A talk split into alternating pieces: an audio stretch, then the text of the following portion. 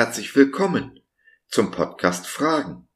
Heute mit der Rubrik Kurz gefasst. Ein Thema in heute ein klein wenig mehr als fünf Minuten. Ich bin Josef und freue mich sehr, dass du dich reingeklickt hast. Schön, dass du dabei bist. Es gibt Situationen, da helfen selbst Karte und Kompass nicht weiter. Es braucht ein GPS.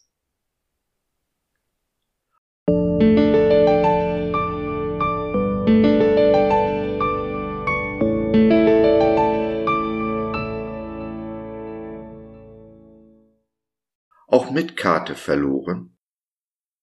Warum man seinen Standort kennen muss? Als ich merkte, dass sie nicht mehr den geraden Weg gingen, Galater 2, Vers 14a, neue evangelistische Übersetzung. Stell dir vor, du stehst im Wald und hast dich verlaufen. Zum Glück hast du eine Karte bei dir, eine gute, detailreiche und auch einen Kompass. Und zu guter Letzt kannst du mit all dem auch umgehen. Du weißt, eine Karte zu lesen, du kannst sie einnorden. Alles gut und schön, aber wenn du nicht weißt, wo du dich auf dieser Karte befindest, wo dein Standort ist, wird dir all dies nichts nützen. Du bist genauso verloren wie vorher auch brechen wir das Ganze doch mal hoch auf unser Leben, wobei der Wald unser Leben ist, in dem wir uns verlaufen, verirrt haben. Wir wissen weder vor noch zurück. Die Karte ist die Bibel, der Kompass Jesus. Mit seinen Augen lesen wir die Bibel, norden sie sozusagen ein. Sowohl die Bibel als auch Jesus geben eine genaue Standortbestimmung ab haben also ein eingebautes globales Positionierungssystem, welches in unserem Beispiel oben fehlte. Das Problem mit der Standortbestimmung ist nicht das GPS. Bibel und Jesus sind hier klar und deutlich. Das Problem ist, dass wir es nicht wissen, nicht hören wollen. Die Bibel nennt den einen Narren, der nicht an Gott glaubt. Jesus nennt den einen Dummkopf, der seine Worte hört, aber nicht tut. Wer lässt sich schon gerne Narr oder Dummkopf nennen? Und dann auch noch Paulus mit seinem Römerbrief. Kein gutes Haar lässt er an den gottlosen Menschen. Ach, Paulus, meinst du mit solchen Reden auch nur einen Sünder zu bekehren? Solltest du ihnen nicht lieber Honig um den Bart schmieren?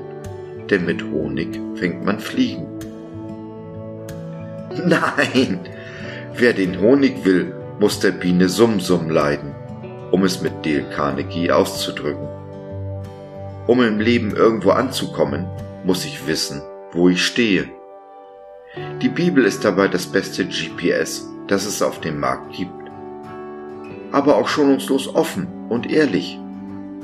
Jesus spricht nicht nur die Wahrheit, er ist die Wahrheit. Jesus hat uns nicht nur ein bisschen lieb, er ist die Liebe. Und er wird nicht nur Recht schaffen, er ist die Gerechtigkeit. Mit dieser Gerechtigkeit will Jesus uns umkleiden, nachdem wir eingesehen haben, wie ungerecht wir ohne ihn sind. Mit seiner Liebe will er uns umfangen, nachdem wir eingesehen haben, dass wir uns selbst mehr lieben als unseren Nächsten, als Gott. Dann wird er uns in aller Wahrheit führen und leiten. Wie? Doch nun hat Gott uns unabhängig vom Gesetz einen anderen Weg gezeigt, wie wir in seinen Augen gerecht werden können. Einen Weg in Übereinstimmung mit dem Gesetz und den Propheten. Wir werden von Gott gerecht gesprochen indem wir an Jesus Christus glauben. Dadurch können alle ohne Unterschied gerettet werden, denn alle Menschen haben gesündigt und das Leben in der Herrlichkeit Gottes verloren. Doch Gott erklärt uns aus Gnade für gerecht.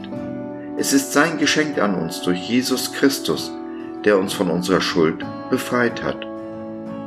Denn Gott sandte Jesus, damit er die Strafe für unsere Sünden auf sich nimmt und unsere Schuld gesühnt wird. Wir sind gerecht vor Gott, wenn wir glauben, dass Jesus sein Blut für uns vergossen und sein Leben für uns geopfert hat. Gott bewies seine Gerechtigkeit, als er die Menschen nicht bestrafte, die in früheren Zeiten gesündigt haben.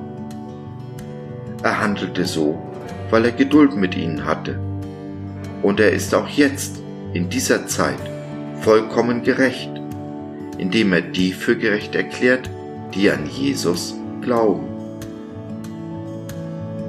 Römer 3, die Verse 21 bis 26 in der Übersetzung der Neues Leben Bibel.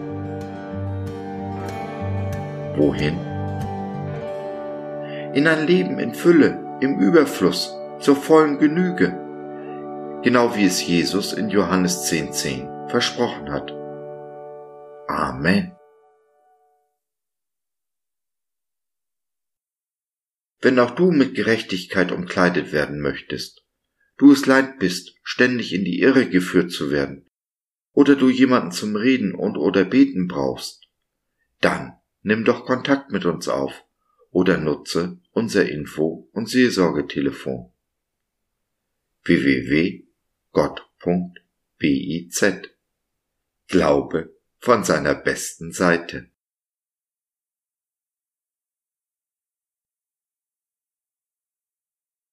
So, das war's für heute. Danke für deine Zeit. Wir freuen uns, dass du dabei warst und hoffen, wir konnten deinen Geist ein wenig anregen. Wenn du in unsere Community Jesus at Home reinschnuppern möchtest, Fragen, Anregungen und oder Kritik hast, dann besuch uns doch im Web www.gott.biz. Hier findest du nicht nur Gemeinschaft, Menschen, die den Glauben leben und mit dir teilen wollen, sondern auch viel Interessantes rund um den Glauben. Wenn du ein Gebetsanliegen hast, dann schreib uns oder nutze unser Info- und Seelsorgetelefon.